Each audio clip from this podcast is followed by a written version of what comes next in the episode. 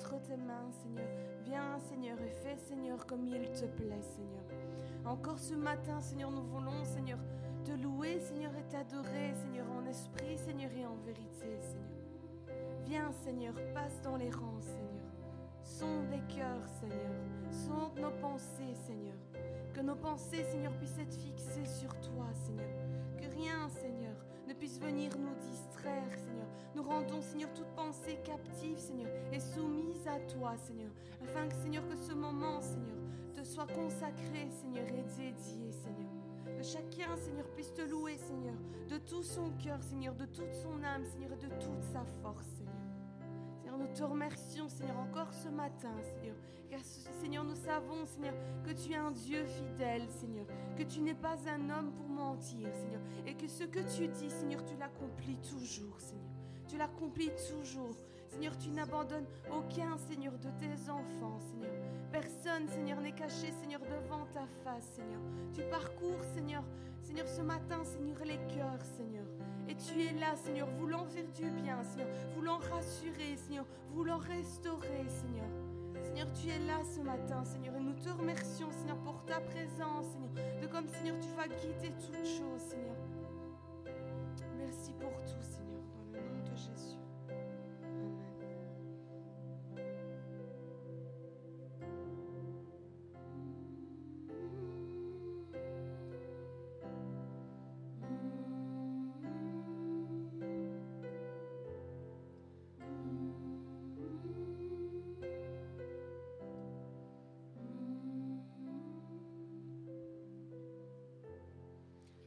Face à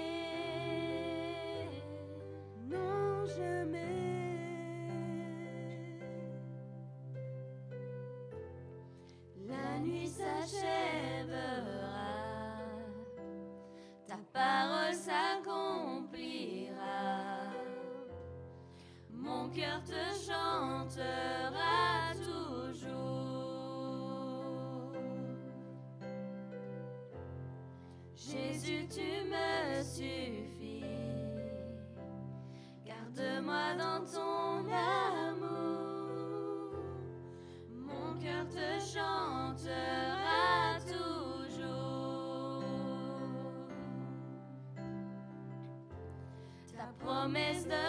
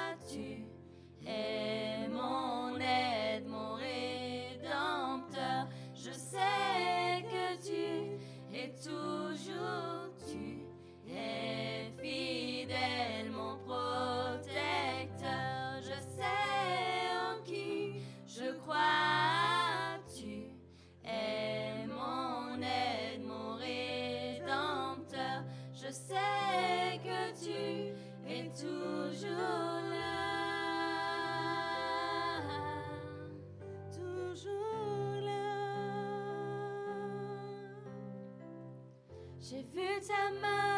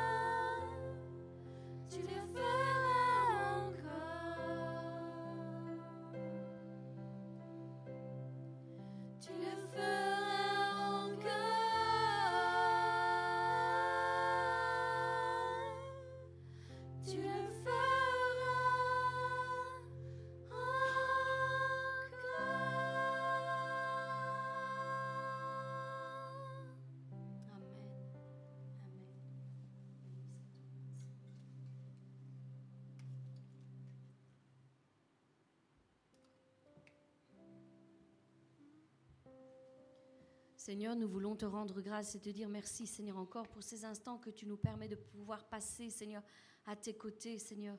Nous voulons vraiment te remettre toutes choses, Seigneur, entre tes mains, Seigneur, encore ce matin. Seigneur, nous disposer, Seigneur, à entendre ta voix, ce que tu as à nous dire encore ce matin, Seigneur, sachant, Seigneur, que tu vas certainement parler à nos cœurs, Seigneur. Merci, Seigneur, parce que nous te proposons, Seigneur, encore ce matin, de venir toucher, Seigneur, nos familles, Seigneur, nos foyers, Seigneur. Seigneur, de vraiment de rétablir, Seigneur, toutes choses, Seigneur. Maintenant, viens, Seigneur, et fais connaître ton nom, celui qui est au-dessus de tous les autres noms, Seigneur. Oui, Seigneur, toi seul, Seigneur, peux guérir, Seigneur, quiconque, Seigneur. Tu peux guérir, Seigneur, toute maladie, Seigneur. Mais Seigneur, tu peux aussi reconstruire, Seigneur, toute vie qui a été brisée, Seigneur. Merci, Seigneur, parce que tu viens restaurer, Seigneur, encore ce matin, Seigneur, nos vies, Seigneur, nos familles, nos foyers, Seigneur. Merci Père, parce que tu as toute autorité sur nos vies. Reçois la gloire et la louange ce matin, Seigneur. Vraiment, Seigneur, viens et fais tomber ta pluie, Seigneur, celle qui est bienfaisante, Seigneur, celle qui restaure l'âme, le corps, Seigneur, qui est fatigué, Seigneur. Merci, Seigneur, parce qu'encore ce matin, tu fortifies ton peuple, Seigneur. Et je te dis déjà merci, Seigneur, pour ce que tu fais encore ce, matin. Au nom de Jésus-Christ. Amen.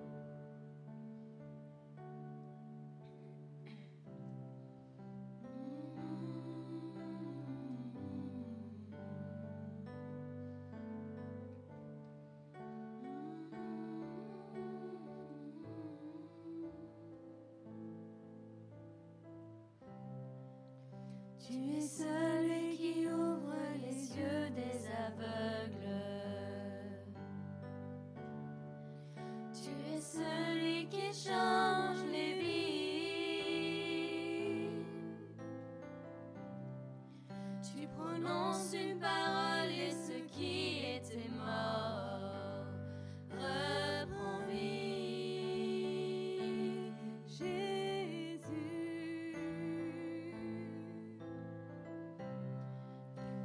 Celui qui a inspiré cette œuvre,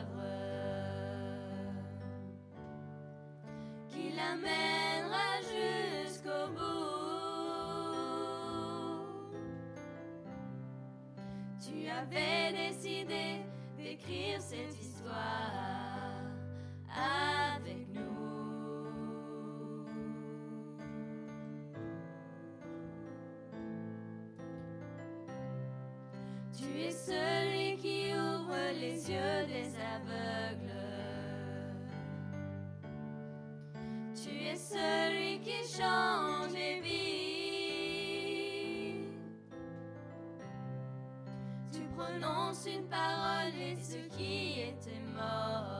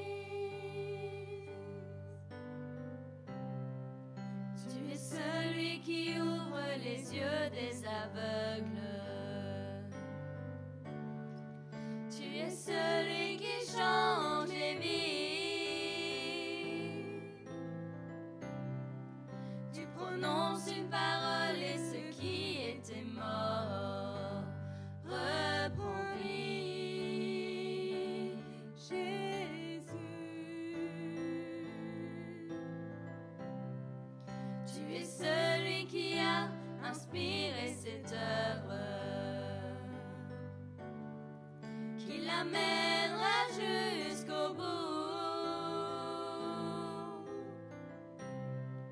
Tu avais décidé d'écrire cette histoire.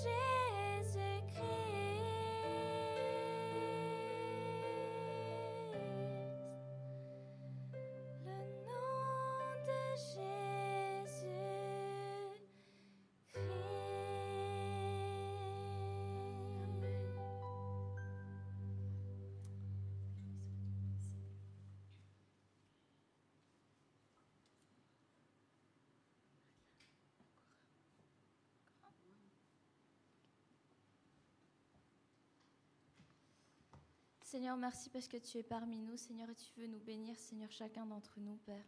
Merci, Seigneur, parce que tu es toujours là, Seigneur, à nos côtés, Seigneur, et tu, nous relèves, Seigneur. Merci, Seigneur, parce que chaque jour, Seigneur, nous voulons devenir une nouvelle version, Seigneur, de nous-mêmes, Seigneur, une meilleure version, Seigneur, qui va suivre, Seigneur, tout ce que tu dis, Père. Merci, Seigneur, parce que dès le matin, Seigneur, tu es là, Seigneur, et tu nous, tu nous aides et tu nous guides, Père.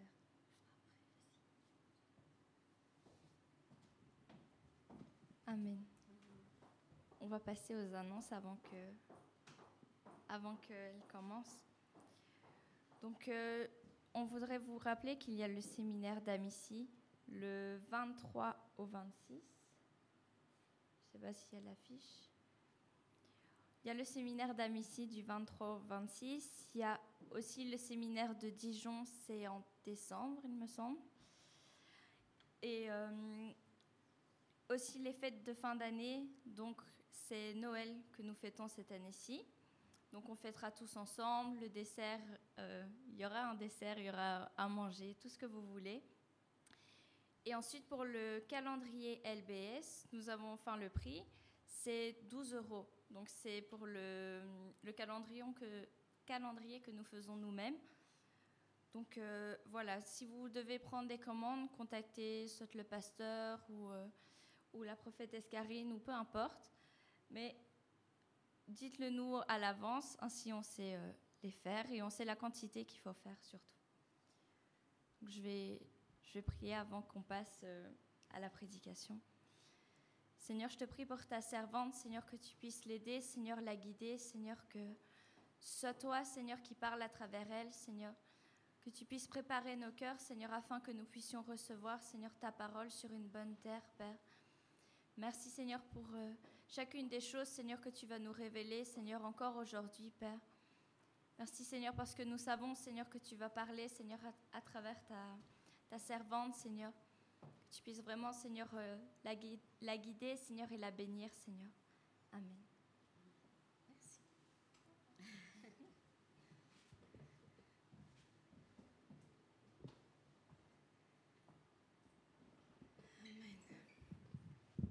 Amen. Amen, amen.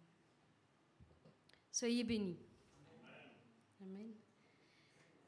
Euh, alors avant de commencer, j'aimerais euh, simplement adresser euh, nos sincères condoléances à notre sœur Anne-Marie, qui vient de perdre sa maman. donc voilà, tous nos, nos sincères condoléances s'adressent à la famille entière afin que vraiment le Seigneur puisse consoler vos cœurs dans ces moments difficiles. Soyez bénis.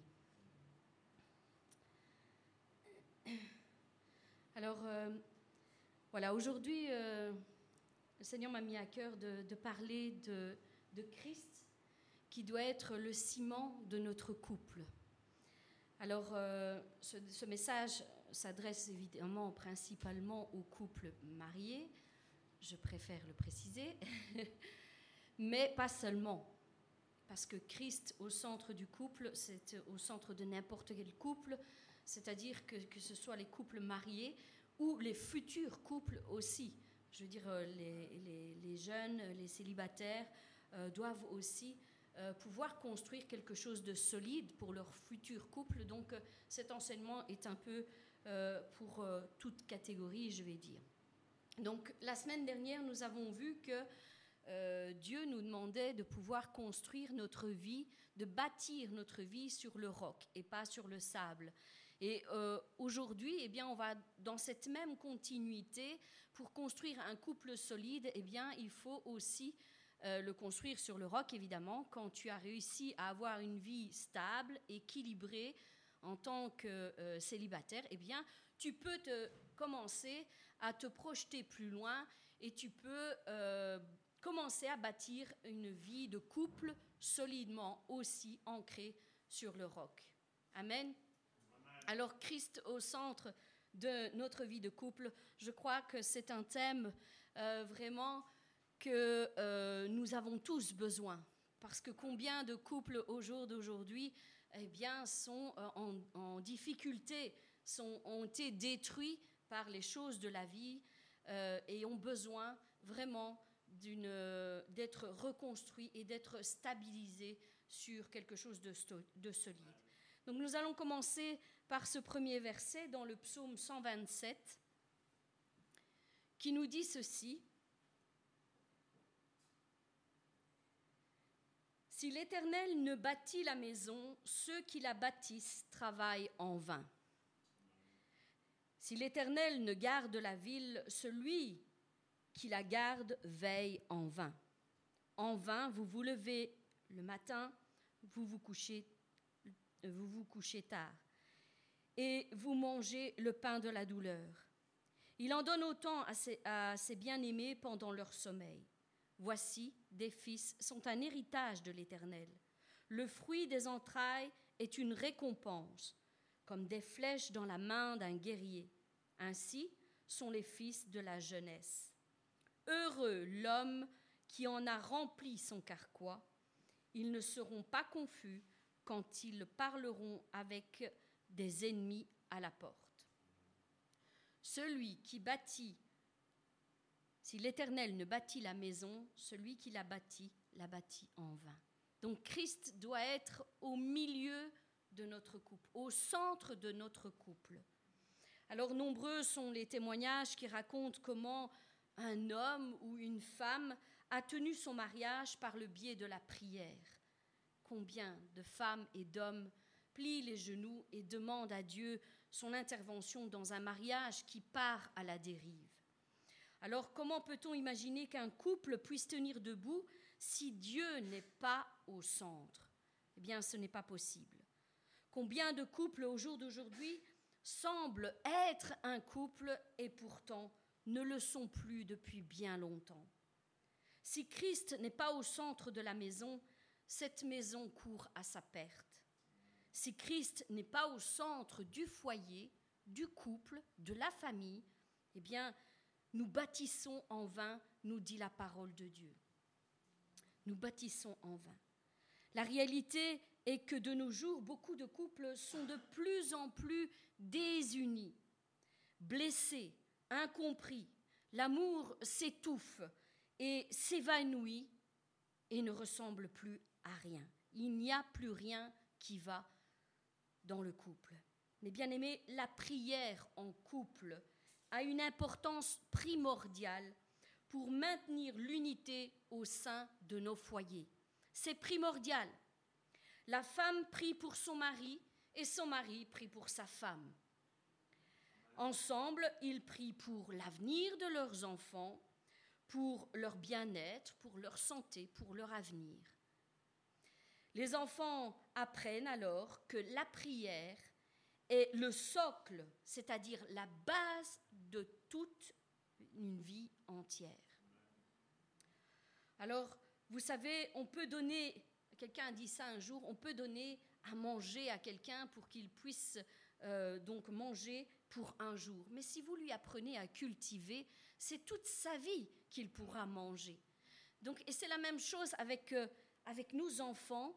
Euh, il ne faut pas leur apprendre à prier une seule fois occasionnellement parce que les choses vont mal. Il faut leur apprendre qu'il y a une vie de prière et que cette vie de prière eh bien, bâtira leur vie tout entière et qu'ils pourront se sortir de n'importe quelle épreuve. Donc, n'apprenez pas à vos enfants à prier juste occasionnement quand tout va bien. Enseignez-leur que la prière a le pouvoir de changer littéralement leur vie d'ouvrir des portes que personne ne peut ouvrir. Amen. Alors, beaucoup disent que la réussite d'un homme ou d'une femme se mesure à la quantité de biens qu'ils ont. Et moi, je suis totalement en désaccord avec cette, cette déclaration parce que la réussite n'est pas dans les biens matériels quoique beaucoup se basent sur cela, mais la réussite n'est pas dans les biens matériels. Tu auras une vie réussie, mon frère, ma soeur, si tu arrives à sauver ton mariage, si tu arrives à le, à le mener jusqu'au bout. Là, on pourra dire que tu as bâti quelque chose de solide. Pas les biens que tu as, parce que les biens, en un instant, c'est fini. Si les bourses s'écroulent, ceux qui ont de l'argent en banque, eh bien, n'en récolteront pas grand-chose. Si tu bases ta vie entière sur ces valeurs-là, tu te trompes de cible. Je suis désolée de le dire aujourd'hui, mais toutes ces choses ne te donneront pas une stabilité, une réussite quelconque, ne feront pas de toi quelqu'un qui a accompli vraiment quelque chose dans sa vie. Non. La réussite, euh, c'est de pouvoir vraiment amener son couple jusqu'au bout. Mais pas juste le maintenir, être ensemble, le, le faire évoluer, être bien, vraiment créer une atmosphère stable, équilibrée, là où il y a la paix, là où il y a la joie, là où tous les deux, le couple, l'homme et la femme s'épanouissent l'un l'autre et non pas se combattent l'un l'autre. Donc c'est sur Christ que nous devons bâtir notre vie. Il doit être le centre, le ciment, c'est-à-dire celui qui vient unir là où il y a la désunion. Si Christ est au centre, alors nous pourrons avoir vraiment une vie de couple épanouie. Alors, nous savons que Dieu peut nous donner la réussite dans toutes choses. Et c'est ce que nous devons enseigner aussi à nos enfants. Ils auront, euh, comme le dit la parole, s'ils s'appuient sur ce verset de Josué 1, 8 et 9, qui nous dit ceci, que ce livre de la loi ne s'éloigne point de ta bouche. Médite-le jour et nuit pour agir fidèlement selon tout ce qui est écrit, car c'est alors que tu auras du succès dans tes entreprises. C'est alors que tu réussiras. Amen. Ne t'ai-je pas donné cet ordre? Et celui-là, je vous l'ai donné, je le mets en bonus parce qu'on a besoin de se fortifier, que Christ nous puisse nous dire cela. Vraiment, ne t'ai-je pas donné cet ordre? Fortifie-toi et prends courage. Ne t'effraie point et ne t'épouvante pas, car l'Éternel, ton Dieu, est avec toi dans tout ce que tu entreprendras. Amen. C'est lui qui nous donne la force de surpasser toute épreuve. Alors, aujourd'hui, j'aimerais vous dire ceci, que si nous voulons construire un foyer euh, sur des bases solides, et amener la présence de Dieu à descendre dans nos foyers, alors il nous faut nous hâter de rebâtir les murs qui ont été peut-être détruits par les circonstances de la vie, par différentes attaques que l'ennemi a envoyées pour vraiment diviser notre couple euh, et remettre le plan de Dieu au centre de notre couple. Alors, n'est-il pas dit, toi et moi et ma maison, nous servirons l'Éternel? Et je, pense que, je suis sûre que beaucoup de couples, euh, de foyers se disent cela, moi et ma maison, nous servirons l'Éternel. Pas juste moi. Je ne veux pas que juste moi je sois sauvé, mais moi et ma maison. Moi, mon mari, mes enfants. Moi, ma femme et mes enfants. Et encore plus, Seigneur, si tu me l'accordes, touche plus loin, comme nous l'avons chanté. Viens toucher nos familles, Seigneur. Nous voulons que vraiment ton œuvre puisse s'étendre au-delà de nos foyers. Néhémie a reconstruit les murailles euh, de la maison de l'Éternel avec une, épée à la main. Amen. Et c'est ce que nous devons prendre à la main pour défendre notre foyer, c'est l'épée de l'Esprit, la parole de Dieu. Nous devons nous défendre face à l'ennemi qui tentera toujours de nous désunir, de mettre l'incompréhension, de mettre des désaccords dans nos couples, nous devons mettre la parole de Dieu au centre. De plus, comme le passage nous l'a dit euh, au début quand nous l'avons lu, euh, les fils et les filles sont un héritage que Dieu nous donne. Mais si Christ n'est pas au centre du foyer, que faites-vous de cet héritage qu'il vous a donné. Que faites-vous si Christ n'est pas au centre? Est-ce que vous laissez dilapider à la dérive votre héritage, ce que Dieu vous a donné dans ce monde corrompu? Ou leur enseignez-vous que la parole de Dieu est la seule autorité suprême qui régira leur vie présente et future? Ça, c'est prendre soin de l'héritage que Dieu nous a donné. Il nous faut prendre soin de l'héritage que Dieu nous donne. Si Dieu nous fait cet honneur de nous donner des enfants, des fils et des filles, nous devons en prendre soin parce que nous savons que c'est lui qui nous les a donnés. Alors, quelles sont les valeurs que vous leur inculquez? Gagner de l'argent, beaucoup d'argent, toujours plus d'argent, d'une manière ou d'une autre, peu importe s'il faut pour cela faire des compromis, voler, tricher, mentir et en gagner toujours, toujours plus, afin qu'ils puissent s'acheter tout ce qu'ils désirent et être bien dans la vie, afin qu'ils soient heureux. Est-ce que ce sont ces valeurs-là que nous enseignons à nos enfants? Mais est-ce que l'argent fait vraiment le bonheur? Je ne dis pas qu'il peut y contribuer, mais poser toute sa vie sur cette seule déclaration que l'argent fait le bonheur, qu'avec l'argent on peut tout s'acheter, je suis désolée, je suis désolée. Ce matin, je suis ici pour vous dire que ce n'est pas vrai. Je ne dis pas qu'il ne faut pas travailler et gagner de l'argent. Mettons les, choses au clair. Je ne suis pas en train de dire cela. Mais je dis que les personnes qui euh, dépensent leur vie euh, s'épuisent à toujours travailler, toujours plus, pour avoir toujours plus d'argent, là, le but est raté. Parce que ce n'est pas ce que Dieu veut. Ce n'est pas ce que Dieu veut. Et pour euh, illustrer ceci, j'avais lu une fois une histoire qui m'avait vraiment interpellée, et j'espère qu'elle vous interpellera aussi ce matin. Euh, une histoire qui s'intitule Une interview avec Dieu. Et c'est vraiment quelque chose sur lequel nous devons réfléchir.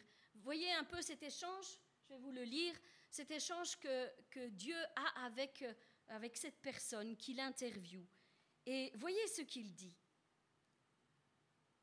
Alors, cette personne dit ceci.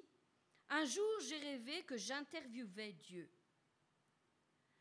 Alors, comment, comment ça tu aimerais m'interviewer demanda Dieu. Et il répondit, Eh bien, si tu as le temps, oui, j'aimerais t'interviewer. J'aimerais te poser quelques questions. Et Dieu lui sourit et lui dit ceci, Le temps, mais bien sûr que j'ai le temps. Le temps, c'est l'éternité pour moi. Alors, demande-moi ce que tu veux.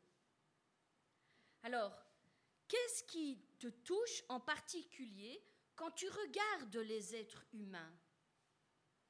Et Dieu lui répondit ceci. Eh bien, je pense que c'est étrange, car j'ai remarqué que quand vous êtes des enfants, vous êtes pressés de grandir et de devenir des adultes. Mais une fois que vous avez grandi, vous rêvez de devenir à nouveau des enfants. Vous travaillez toute votre vie et perdez votre santé pour pouvoir gagner toujours plus d'argent, mais ensuite, vous dépensez tout cet argent que vous avez gagné pour essayer de retrouver votre santé. Vous pensez tellement à votre futur que vous en oubliez même de vivre votre présent. Et tout ça finalement pourquoi? Pour ne vivre ni votre présent ni votre futur. Vous vivez comme si vous n'alliez jamais mourir et vous mourrez comme si jamais vous n'aviez vécu. C'est alors qu'il me saisit par la main et il y eut un grand silence pendant un instant. Ensuite, je lui demandai, Dis-moi Seigneur, qu'aimerais-tu que tes enfants apprennent de toi? Et il me sourit à, à nouveau, il me sourit à nouveau et il me dit, J'aimerais qu'ils apprennent qu'il est impossible de forcer les autres à les aimer, mais qu'ils peuvent se laisser aimer des autres. J'aimerais qu'ils apprennent qu'il y a des personnes qui les aiment profondément, mais qui ne savent simplement pas comment exprimer et démontrer leur amour. J'aimerais qu'ils apprennent que deux personnes peuvent voir la même chose, mais d'une façon totalement différente. J'aimerais qu'ils apprennent qu'il n'est pas bon qu'ils se comparent les uns aux autres, car ils sont tous uniques et ils ont tous une grande valeur à mes yeux. J'aimerais qu'ils apprennent que ce qui, a le plus de valeur dans la vie n'est pas ce qu'ils possèdent, mais, mais c'est qu'ils ont la vie en eux-mêmes. J'aimerais qu'ils apprennent qu'une personne riche n'est pas celui qui a le plus, mais c'est celui qui sait se contenter de ce qu'il a. J'aimerais qu'ils apprennent à pardonner et surtout à pratiquer le pardon en tout temps. J'aimerais qu'ils apprennent aussi que le pardon n'est pas toujours suffisant et qu'il faut aussi qu'ils apprennent à se pardonner à eux-mêmes avant tout. J'aimerais qu'ils apprennent en quelques secondes, on peut faire de profondes blessures chez quelqu'un, mais qu'il faut plusieurs années pour pouvoir les faire cicatriser. Et je lui répondis, je te remercie pour le temps que tu m'as accordé, Seigneur. Y a-t-il autre chose que tu voudrais dire à tes enfants? Et Dieu répondit ceci, Dis-leur que moi, l'Éternel, je serai toujours avec eux, que jamais je ne les abandonnerai, même à des moments, aux moments les plus durs de leur vie, car je les aime tous d'un amour éternel. Amen.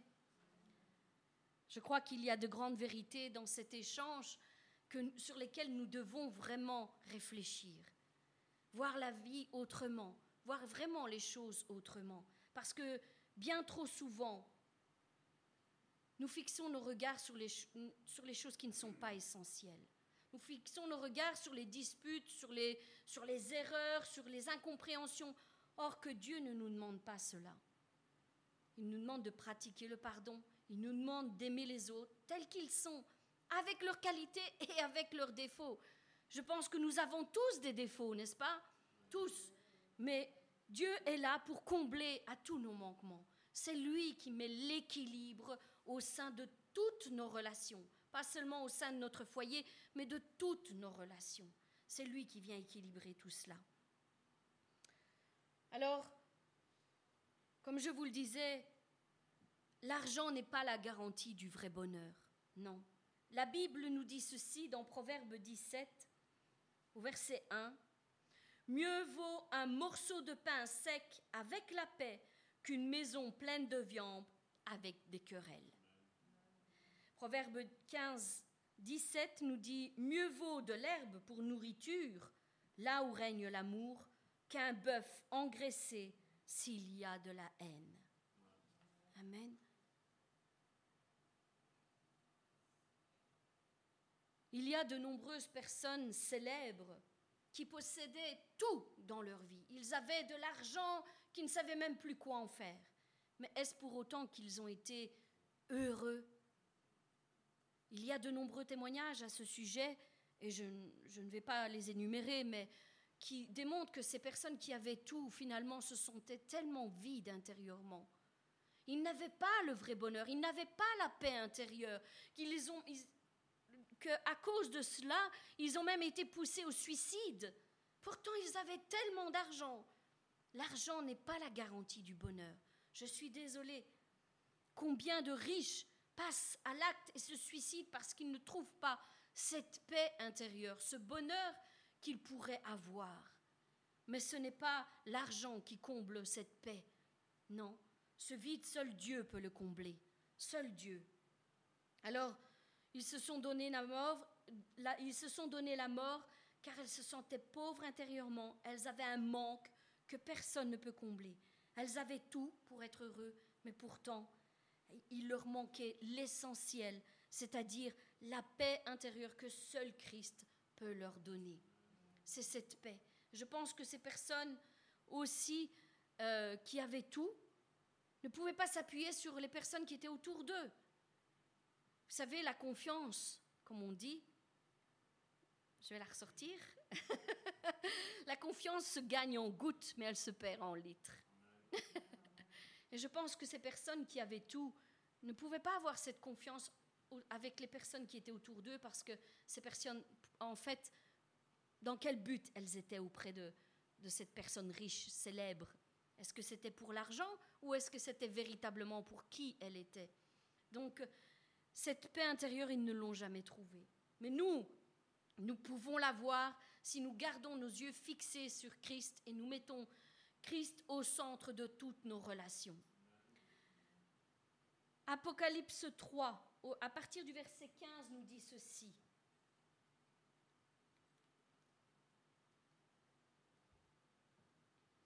Je connais tes œuvres, je sais que tu n'es ni froid ni, bouillant.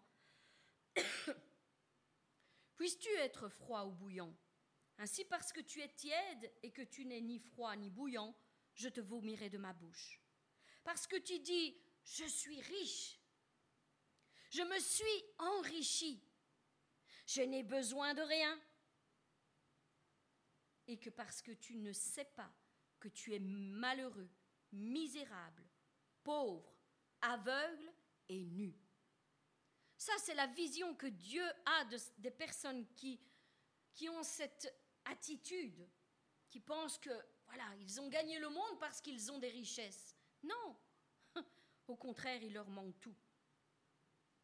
Alors, Dieu nous dit ceci, je te conseille d'acheter de moi de l'or éprouvé par le feu, afin que tu deviennes riche et que tu aies des vêtements blancs, afin que tu sois vêtu et que la honte de ta nudité ne paraisse pas, et un collier pour oindre tes yeux, afin que tu puisses voir de la bonne manière. Moi, je reprends et je châtie tous ceux que j'aime. Et donc du zèle et repens-toi. Voici, je me tiens à la porte et je frappe. Et si quelqu'un entend ma voix et ouvre la porte, J'entrerai chez lui et je souperai avec lui, et lui avec moi. Celui qui vaincra, je le ferai s'asseoir avec moi sur mon trône, comme moi j'ai vaincu et je me suis assis avec mon Père sur un trône. Que celui qui a des oreilles entende ce que l'Esprit dit aux églises. Alors mon frère, ma sœur, je vais te dire une chose ce matin. La véritable paix intérieure, tu ne la trouveras jamais, ni dans l'argent, ni dans toutes les richesses que ce monde peut te donner. Jamais. C'est le plus grand mensonge que l'ennemi a essayé d'inculquer aux, êtres humains et qu'il a fait croire à certaines personnes, malheureusement. Les plus naïfs pensent que ben, l'argent peut tout acheter. Elle peut tout acheter. Si tu as de l'argent, tu peux tout offrir. Mais est-ce que tu peux acheter l'amour? Est-ce que tu peux acheter la joie? Est-ce que tu peux acheter la paix? Certainement pas. Euh, l'argent ne peut pas acheter toutes choses. Et les choses essentielles, seul Dieu peut les donner. Celles et ceux qui sont tombés dans ce piège sont comme emprisonnés par ces raisonnements et ils le payent très cher, très cher, car ils sont en train de tout perdre pour soi-disant gagner toujours plus d'argent. Pour faire grossir leur compte en banque, ils sont en train de tout perdre. Ils se répètent inlassablement qu'ils se reposeront après. Après. Je me reposais après. Mais après quoi? Après quoi? Parce que les personnes qui sont emprisonnées dans ce mode de raisonnement ne s'arrêtent jamais au final. Elles sont toujours toujours insatisfaites. Elles n'ont jamais assez. Elles ont une soif, elles ont acquis une soif de posséder toujours plus. Oui, et même s'il faut faire des compromis pour y arriver, ce n'est pas grave. Alors mes bien-aimés, si vous êtes emprisonnés dans ce genre de raisonnement, je vous invite ce matin à vraiment vous mettre devant Dieu, qu'il puisse vous faire sortir de ça. Parce que ce n'est pas la vérité, c'est un piège pour votre âme un piège littéralement. Ils disent toujours, je me reposerai après, après. Mais après quoi? Après avoir perdu ton mari Après avoir perdu ta femme Parce que vous n'êtes jamais ensemble finalement, vous ne partagez rien. Donc comment le couple pourrait-il tenir? Après avoir perdu l'amour de tes enfants peut-être? Parce que tu n'es pas là pour les éduquer. Tu n'es pas à la maison pour prendre soin d'eux, passer du temps avec eux, tisser des liens solides avec tes enfants. Alors, après avoir perdu quoi? Après avoir perdu ta santé? Après, quand tu seras peut-être en pension Mais qui te dit que tu, as, que tu es assuré d'avoir une pension? Les temps que nous courons, eh bien, nous démontrent que nous ne sommes pas assurés d'avoir une pension plus tard. Non. Est-ce que tu seras encore vivant quand tu auras ta pension? Personne, personne ne sait ce que nous réserve le lendemain. Ne remettons pas inlassablement après. Après, je prendrai soin de ma femme, de mes enfants, je ferai ceci, je ferai cela. Nous n'avons pas l'assurance du lendemain. La Bible est extrêmement claire à ce sujet et elle est riche en révélations à ce sujet. Elle a, toujours un pas d'avance euh, pour euh, chaque situation. Elle a un conseil à nous donner pour chaque situation. Oui, n'importe quelle situation que nous vivons, la parole de Dieu a la réponse. Elle a aussi le pouvoir de nous libérer des pièges de la vie. Pour ceux qui veulent s'en sortir, ceux qui sont emprisonnés, empêtrés dans ce genre de, raisonnement et qui veulent véritablement s'en sortir, eh bien, il n'est jamais trop tard. Si tu es confronté, mon frère, ma soeur, à ce genre de choses, eh bien, je t'invite à prendre la parole de Dieu parce que tu y trouveras certainement la réponse. Certainement. Alors, que nous dit la Bible? Nous pouvons prendre Luc 12 à partir du verset 15 qui nous dit ceci. Gardez-vous avec soin de toute avarice, car la vie d'un homme ne dépend pas de ses biens, fut-il dans l'abondance? Et il leur dit cette parabole.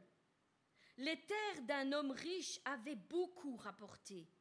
Et il raisonnait en lui-même, disant, Que ferai-je? Car je n'ai pas de place pour serrer ma récolte. Voici, dit-il, ce que je ferai. J'abattrai mes greniers, j'en bâtirai de plus grands, j'y amasserai toute ma récolte et tous mes biens. Et ensuite, je dirai à mon âme, mon âme, tu as beaucoup de biens en réserve pour plusieurs années. Maintenant, repose-toi, mange, bois et réjouis-toi. Mais Dieu lui dit, Insensé, cette nuit même ton âme te sera redemandée, et ce que tu as préparé, pour qui cela sera-t-il? Il en est ainsi de celui qui amasse des trésors pour lui-même et qui n'est pas riche pour Dieu. C'est différent. Riche pour Dieu. Jésus dit ensuite à ses disciples, C'est pourquoi je vous le dis, ne vous inquiétez pas pour votre vie de ce que vous mangerez ou pour votre corps de quoi vous serez vêtu. La vie est plus que la nourriture et le corps plus que le vêtement. Considérez les corbeaux, ils ne sèment ni ne moissonnent, et ils n'ont ni cellier ni grenier, mais Dieu les nourrit. Combien plus ne valez-vous pas que les oiseaux? On passe au verset 30. Car toutes ces choses, ce sont les païens du monde qui les recherchent. Votre Père sait ce que vous avez besoin. Cherchez plutôt le royaume de Dieu et toutes ces choses vous seront données par-dessus. Ne crains point, petit troupeau, car votre Père a trouvé bon de vous donner le royaume. En fait, tout est à notre disposition si nous recherchons les choses d'en haut, premièrement. Dieu prend bien soin de ses enfants et de toutes celles et ceux qui se confient en lui et qui ont confiance en lui. Après tout, n'avons-nous pas d'innombrables exemples dans la Bible qui nous confirment cette parole? La veuve de Sarepta et son fils vous savez, cette histoire où le prophète vient et l'huile et la farine ne s'arrêtent plus de couler. Dieu a pris soin de cette famille parce qu'elle a d'abord eu confiance en Dieu et pris soin du serviteur de Dieu. La veuve, par exemple, qui rembourse ses dettes euh, et qui euh, met euh, de l'huile, et l'huile ne s'arrête plus de couler. Elle rembourse toutes ses dettes grâce à l'huile qu'elle met dans ses vases. Il y a aussi évidemment le peuple d'Israël et la manne qui descend du ciel pour les nourrir pendant 40 ans. Ce sont des exemples qui ont été donnés pour nous, pour nous enseigner que Dieu peut faire toutes choses si nous plaçons notre confiance en lui.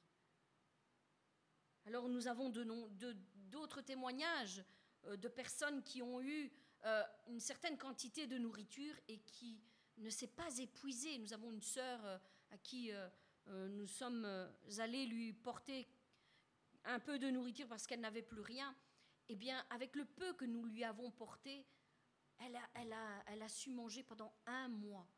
Un mois tout entier. Alors que je vous assure, la quantité que nous lui avons apportée n'était certainement pas suffisante pour se nourrir un mois.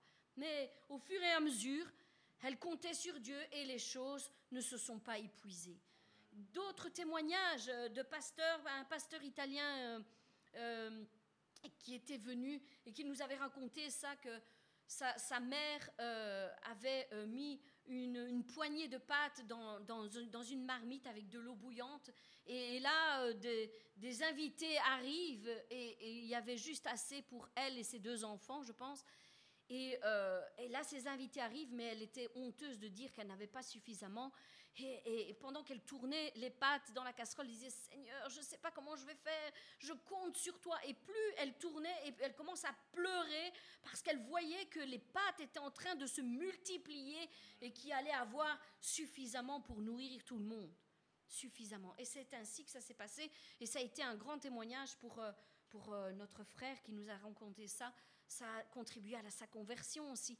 Vraiment, ce sont des miracles que Dieu opère encore au jour d'aujourd'hui. Ce n'est pas seulement au temps de la Bible. À ceux qui se confient en lui, Dieu met, euh, vient et, pourvoit à tous leurs besoins. Alors, euh, il y a des choses que l'argent ne peut pas acheter. L'amour ne s'achète pas, la santé ne s'achète pas, le respect, la dignité ne s'achètent pas. Et enfin, le plus important, je pense, le salut ne s'achète pas. Il y a ces choses que Dieu seul peut pourvoir pour chacun d'entre nous. Alors quel est notre fondement, le fondement de notre vie chrétienne?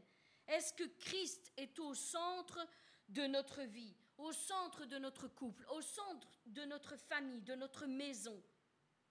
Et est-ce que tu crois véritablement que Dieu peut faire toutes choses pour toi? Est-ce que tu le crois? Est-ce que tu crois au miracle? Amen. Est-ce que je peux avoir un amen ce matin? Est-ce que tu crois au miracle? Nous servons un Dieu de miracle. Un Dieu de miracle. Alors, si tu le crois, tu es heureux parce que tu en verras.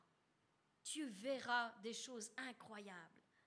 Mais si tu ne le crois pas, eh bien, laisse-moi te dire qu'il n'est jamais trop tard pour revenir et te mettre, mettre ta confiance totalement en ce Dieu à qui tout est possible. Tout est possible. Alors, la Bible nous dit qu'il est le rémunérateur de ceux qui le cherchent. On va lire ce passage, Hébreu 11, verset 6, qui dit Or, sans la foi, il est impossible de lui être agréable, car il faut que celui qui s'approche de Dieu croit que Dieu existe et qu'il est le rémunérateur de ceux qui le cherchent. Amen. Il est le rémunérateur. Ne crois pas que tu t'approches en vain de ton Dieu. Quand tu t'approches de lui et que tu crois, tu poses ta confiance en lui, il te rémunérera en retour. Il te donnera ce que ton cœur désire. Il existe une loi spirituelle que beaucoup négligent, qui dit ceci que il faut croire pour recevoir et non le contraire.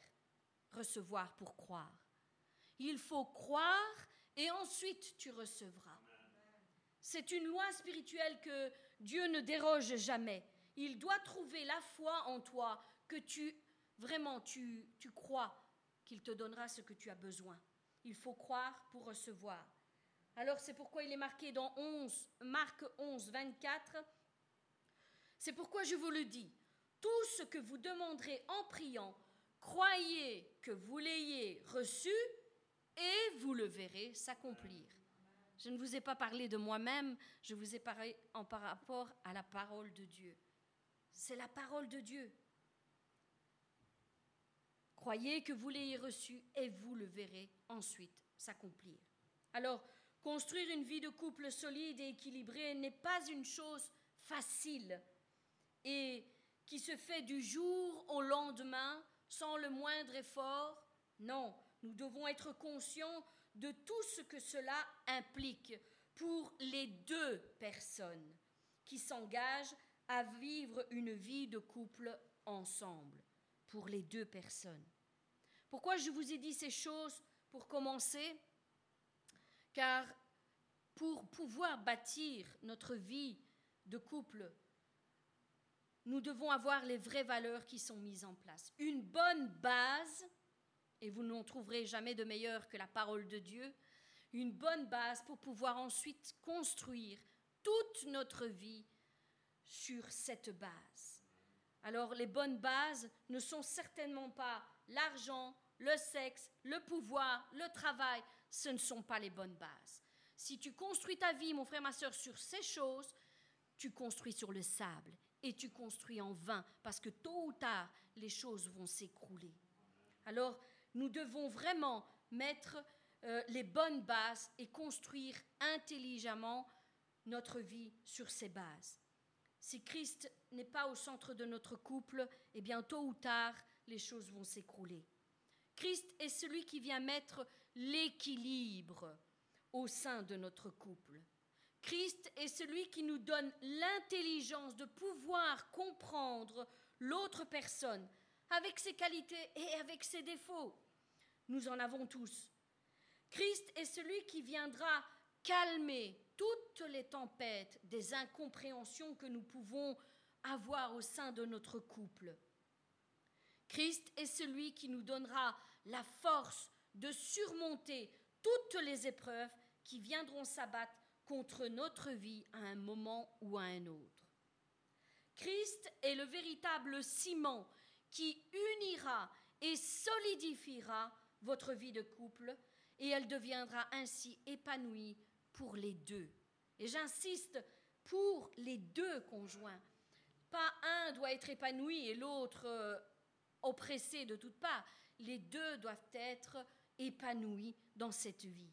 Nombreux sont les couples qui ont volé en éclats à cause de leur incompréhension, à cause de leurs disputes incessantes, des blessures intérieures, du manque d'amour, de la frustration en tout genre.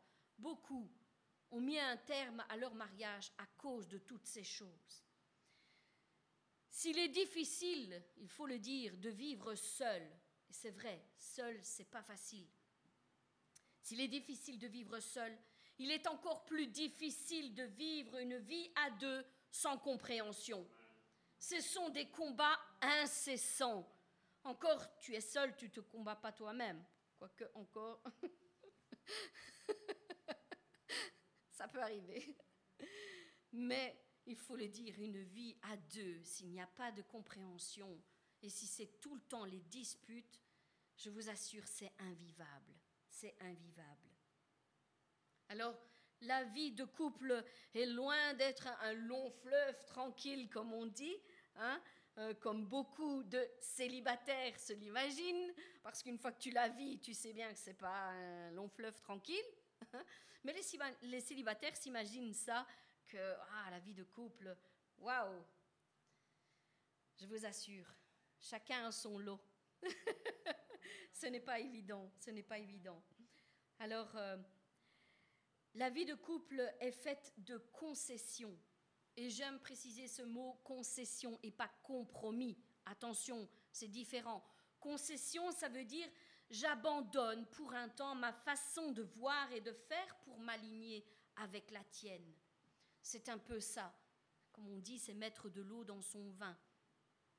Pour le bien des deux parties. De nos jours, nous assistons à tant de luttes et de combats au sein des couples où Christ n'est pas au centre. Au centre. Ils ne cessent de se combattre l'un l'autre. Ils se font littéralement la guerre, inlassablement, jour et nuit. C'est moi qui ai raison. Je ne plierai pas. C'est toi qui as tort. Tu dois faire comme moi je te le dis, comme moi je, veux, je le veux. Euh, je sais mieux que toi. Ces hommes et ces femmes qui se combattent l'un l'autre. Mais la parole nous dit ceci dans Marc 3 au verset 25. Si une maison est divisée contre elle-même, cette maison ne peut subsister. Ils se font la guerre eux-mêmes, l'un contre l'autre. Vous savez, les disputes et les incompréhensions peuvent s'évanouir si on positionne Christ au centre de notre vie de couple. Car c'est lui qui viendra élever l'un, c'est lui qui viendra remettre l'équilibre entre les deux. Il ne viendra pas élever l'un et rabaisser l'autre, certainement pas. Il viendra remettre l'équilibre entre les deux. Il viendra dire, toi, tu as besoin de parler autrement à ta femme, à ton mari. Et toi, tu as besoin de maîtriser ta colère pour ne pas attiser ton mari ou ta femme. Il viendra remettre l'équilibre véritablement entre les deux parties. Et je vous ai pris ici un petit dessin qui symbolise véritablement ce qu'est la vie de couple à deux. Voilà à quoi cela peut ressembler. Voyez, l'homme est d'un côté et la femme de l'autre, et Dieu est au centre, évidemment. Mais tant que l'homme et la femme ne recherchent pas tous les deux à vraiment centrer leur regard et leur désir sur Christ, vous le voyez, ils sont bien éloignés l'un de l'autre. Et dans cet espace, dans cet éloignement, il y a toutes ces incompréhensions, toutes ces disputes, toutes ces choses qui viendront diviser le couple. Mais plus l'homme ira vers Dieu et la femme ira vers Dieu, et plus toutes ces choses vont s'évanouir, et plus ils vont se comprendre et rester de plus en plus unis, ensemble, dans une même direction. Amen. Voilà à quoi peut ressembler une vie de couple. Christ doit être au centre de notre vie. Il n'y a rien à faire. C'est ainsi que nous arriverons. Alors, c'est lui qui va nous donner la capacité d'être à l'écoute l'un de l'autre. C'est important d'avoir des moments de communication. Amen. Des moments de complicité, des moments où on s'entraide l'un l'autre, on se soutient, on a des paroles de sagesse, de réconfort envers l'autre. Ce sont des moments que beaucoup zappent, mais qui sont primordiales pour fonder un couple solide. Sans cela, nous ne pouvons pas aller de l'avant. Alors pourquoi tant de couples se séparent-ils de nos jours? Eh bien, parce que Christ n'est pas au centre, vous l'avez compris, et il n'est pas invité en tant qu'architecte du foyer. Mais la parole nous, le dit, ceux qui bâtissent bâtissent en vain. Si nous bâtissons par nos propres forces, nous bâtissons en vain. Avec nos raisonnements euh, axés sur les choses charnelles, nous bâtissons en vain. Certains mènent leur couple charnellement avec les fruits de la chair et courent véritablement à leur perte. Mais celles et ceux qui construisent leur couple selon les fruits de l'esprit, c'est-à-dire le caractère de Christ, eh bien, ils construisent sur le roc. Et euh, ils maintiennent leur foyer jusqu'à leur dernier souffle. Ensemble, ils mèneront une vie épanouie, dans la paix, dans la joie et en se soutenant l'un l'autre. Alors oui, c'est important de construire notre vie avec les fruits de l'esprit. Vous le savez, les fruits de la chair et les fruits de l'esprit sont totalement opposés l'un à l'autre. C'est la parole qui le dit. Ils sont opposés l'un à l'autre. Alors comment mener une vie de couple bien solide si l'un marche par la chair et l'autre marche par l'esprit? Il est impossible de construire quelque chose de solide parce qu'ils sont opposés l'un à l'autre. Alors, comment se comprendre et marcher ensemble si l'un va à gauche et l'autre va à droite? C'est impossible. En d'autres mots, si tu marches par la chair, tu combats toi-même ton propre foyer. Tu démolis toi-même tout ce que tu as mis tant d'années pour pouvoir construire. Voilà pourquoi il est dit que celui qui bâtit le fait en vain, parce que c'est voué à la ruine. Tôt ou tard, si tu restes dans cette attitude, mon frère, ma sœur, eh bien, tu démoliras toi-même ton propre foyer et tout ce que tu as mis tant d'années pour construire.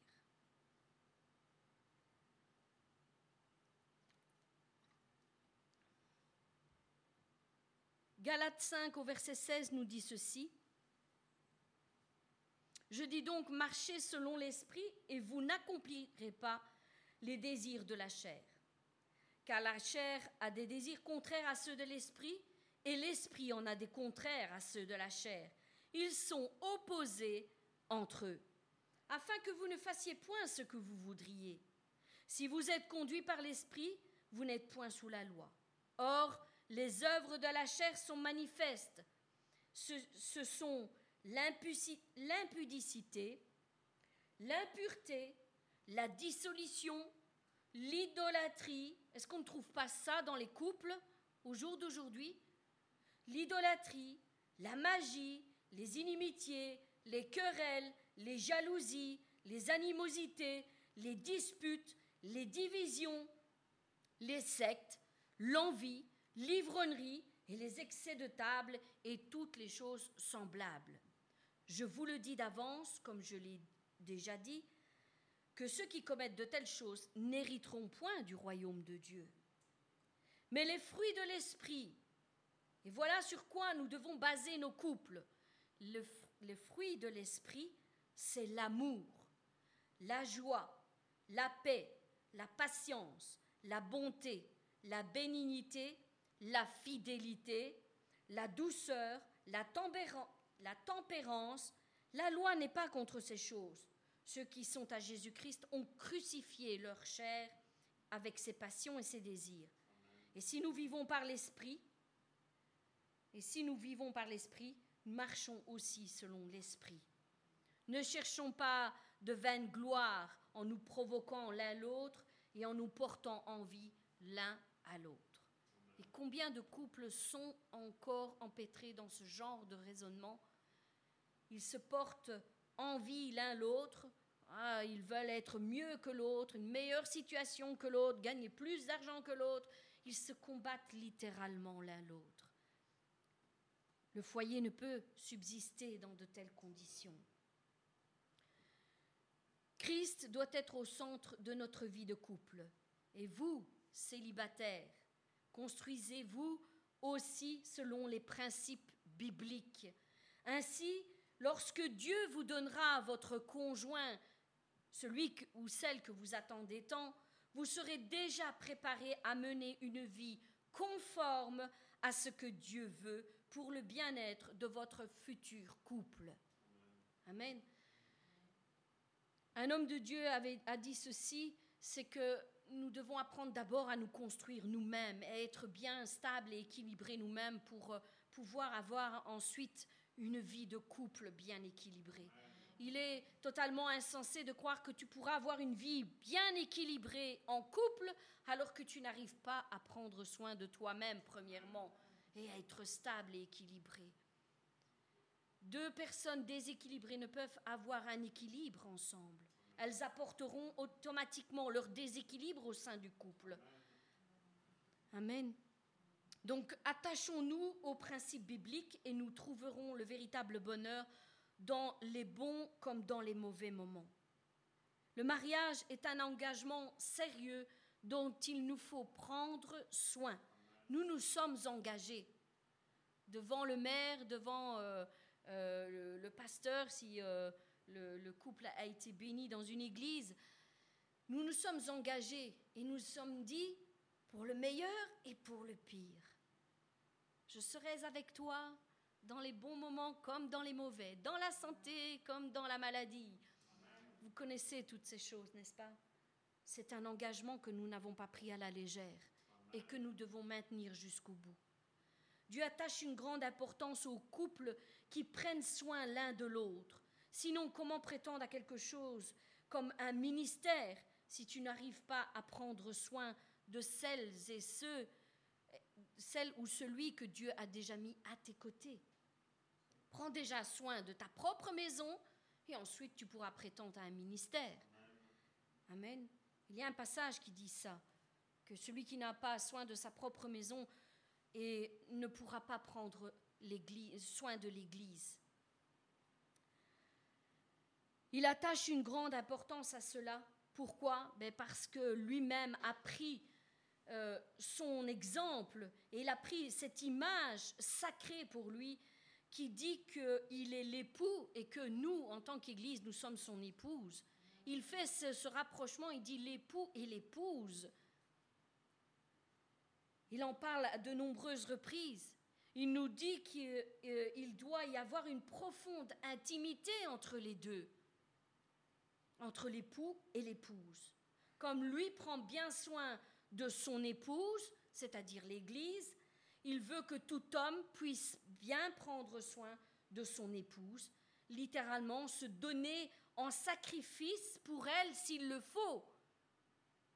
C'est pas moi qui parle. Hein. On va lire le passage, hein, vous allez voir. C'est pas moi qui parle. Hein. Alors, c'est pour vous dire la puissance dans laquelle Dieu dit ces choses. C'est que véritablement le mari doit se donner pour sa femme, même en sacrifice s'il le faudrait. Voilà l'amour profond dans lequel il dit que les hommes doivent être poussés vers leur femme.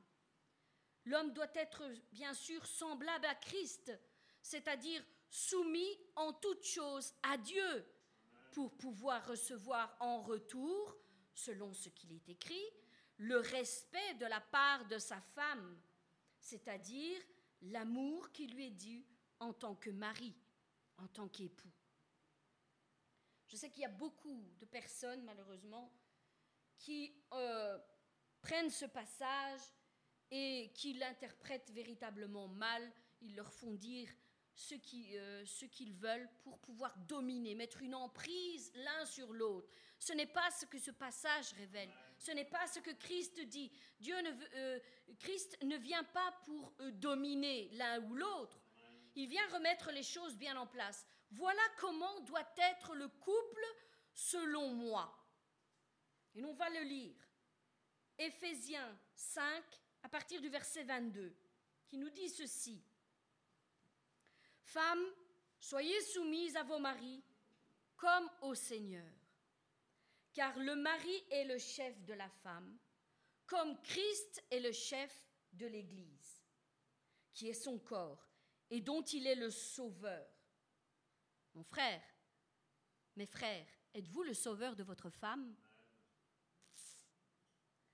Ou est-ce que tu la maltraites?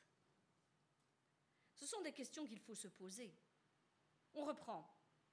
Car le mari est le chef de la femme comme Christ est le chef de l'Église, qui est son corps et dont il est le sauveur. Or, de même que l'Église est soumise à Christ, les femmes doivent être à leur, doivent l'être à leur mari. S'ils représentent Christ dans le foyer, soyons clairs. Elles doivent être soumises à leur, mari en toutes choses. Marie, aimez vos femmes comme Christ a aimé l'Église et s'est livré lui-même pour elle. Aimez vos femmes comme Christ a aimé l'Église.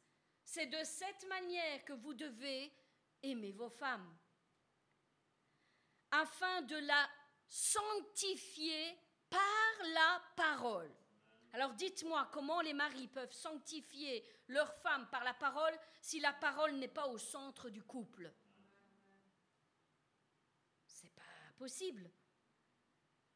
Alors, afin de la sanctifier par la parole, après l'avoir purifiée par le baptême d'eau, afin de faire paraître devant lui cette Église glorieuse, sans tache, ni ride, ni rien de semblable, mais sainte et irrépréhensible.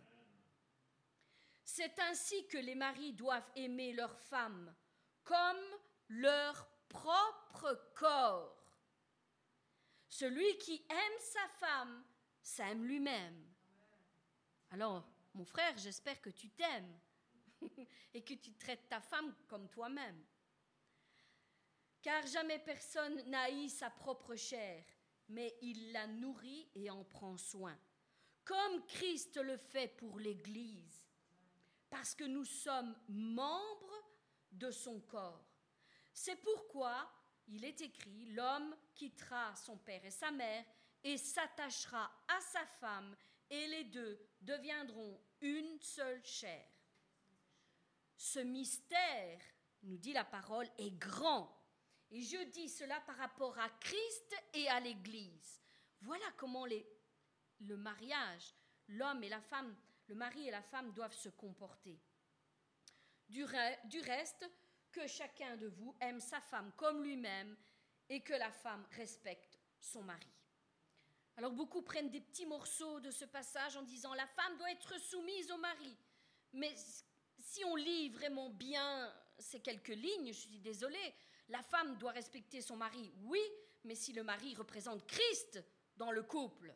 Alors si le mari fait tout et n'importe quoi, je suis désolée, nous ne sommes pas dans la condition de réaliser ce, ce passage. Il faut que les choses soient bien équilibrées. Si l'homme se comporte comme il doit se comporter, il aime sa femme de la bonne manière, la traite de la bonne manière, il aura le respect de sa femme en retour. Alignons-nous les deux côtés, l'un et l'autre, le mari, la femme, vraiment comme ce passage nous le, nous le dit. Et tout se passera bien. Remettons un peu d'équilibre dans nos couples. Alors ça, c'est la véritable condition d'un mariage heureux et épanoui.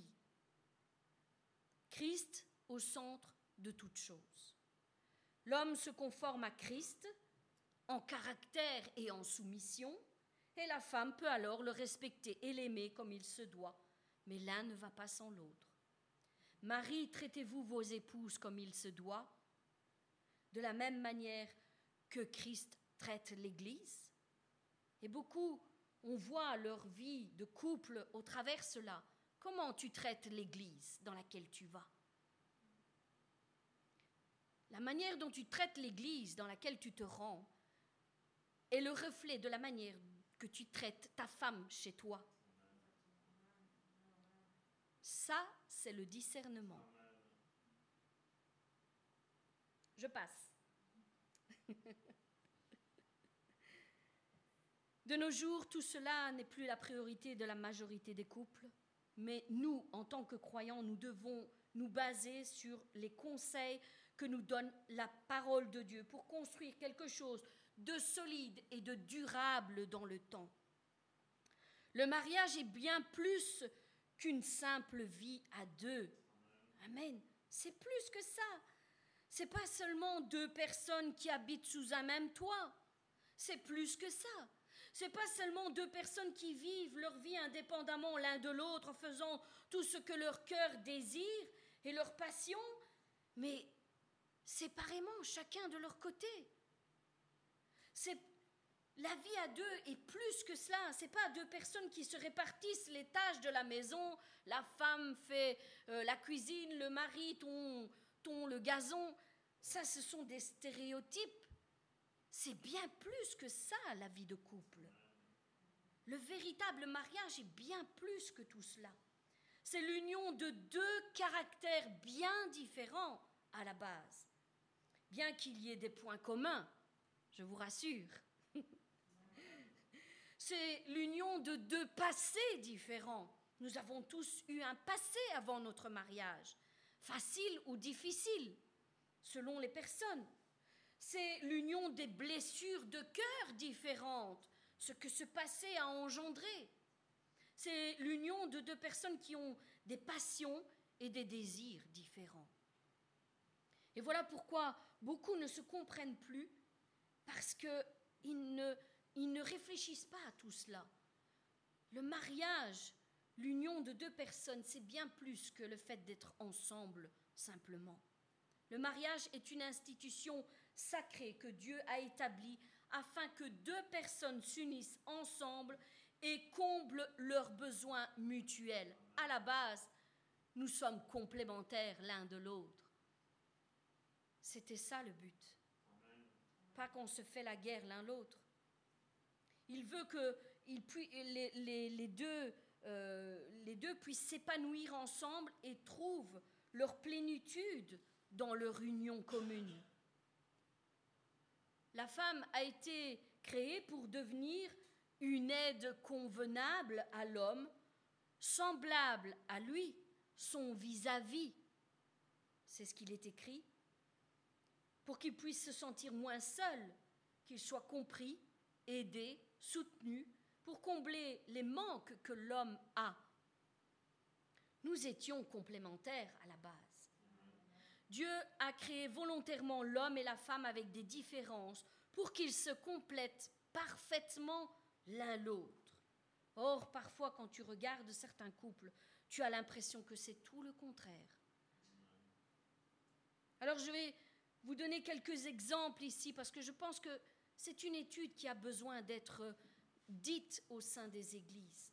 Et je pense que beaucoup euh, de couples euh, pourraient, pourraient vraiment être restaurés s'il y avait plus d'études sur la parole de Dieu concernant les couples. Beaucoup de célibataires sauraient à quoi s'en tenir s'ils seraient formés à savoir comment il faut se comporter en tant que mari, en tant que femme. Je pense que ce sont des études qui sont absolument nécessaires au sein des églises. Donc voilà pourquoi aujourd'hui euh, Dieu m'a conduit de cette manière et j'aimerais partager vraiment ça avec vous.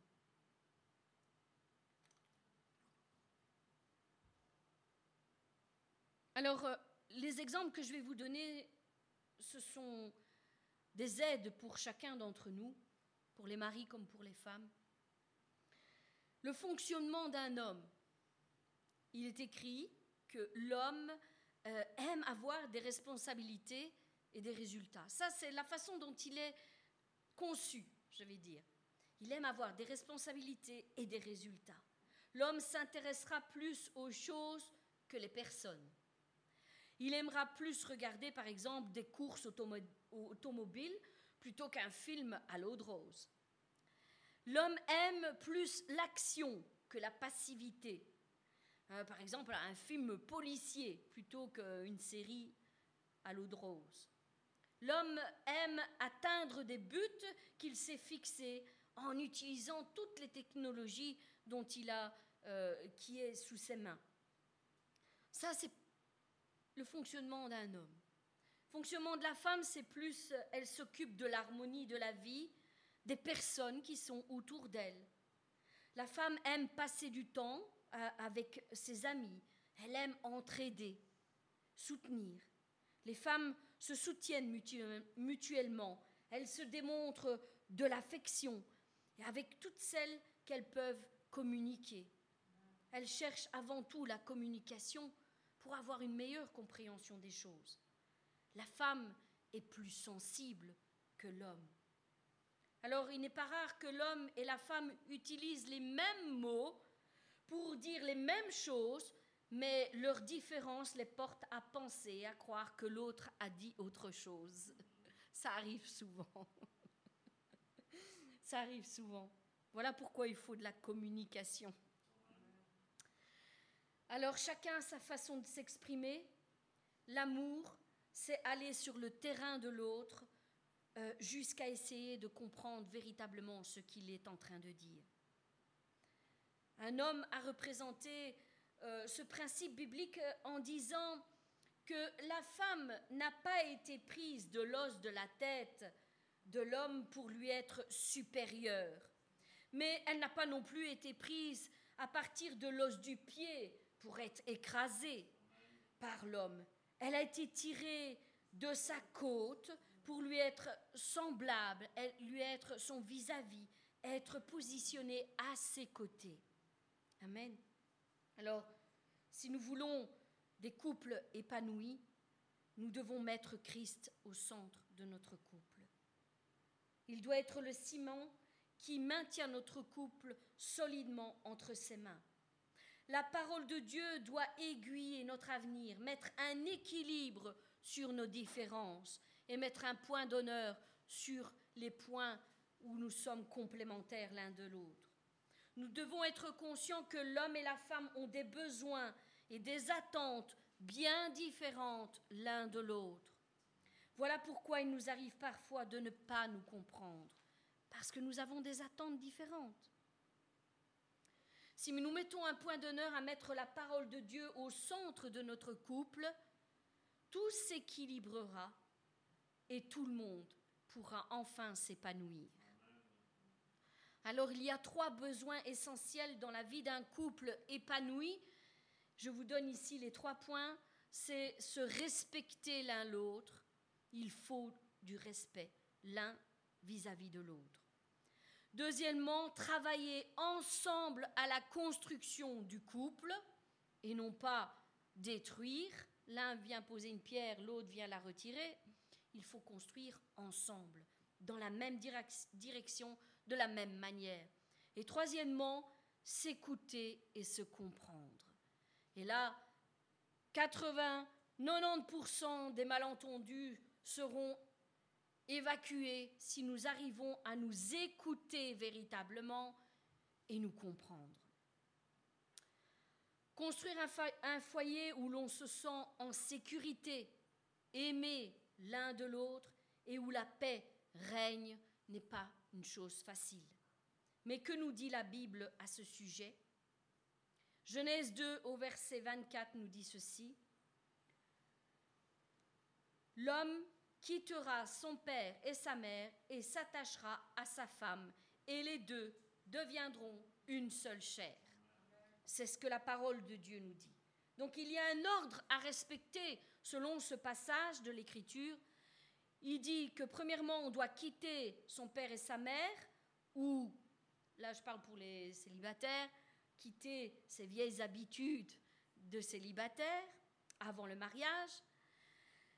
Deuxièmement, s'attacher l'un à l'autre en s'appliquant à découvrir les points communs. Et troisièmement, devenir une seule chair. Alors voilà trois points primordiaux pour avoir une vie de couple bien épanouie. Voyons un peu plus près ce que cela signifie pour dissiper tout malentendu.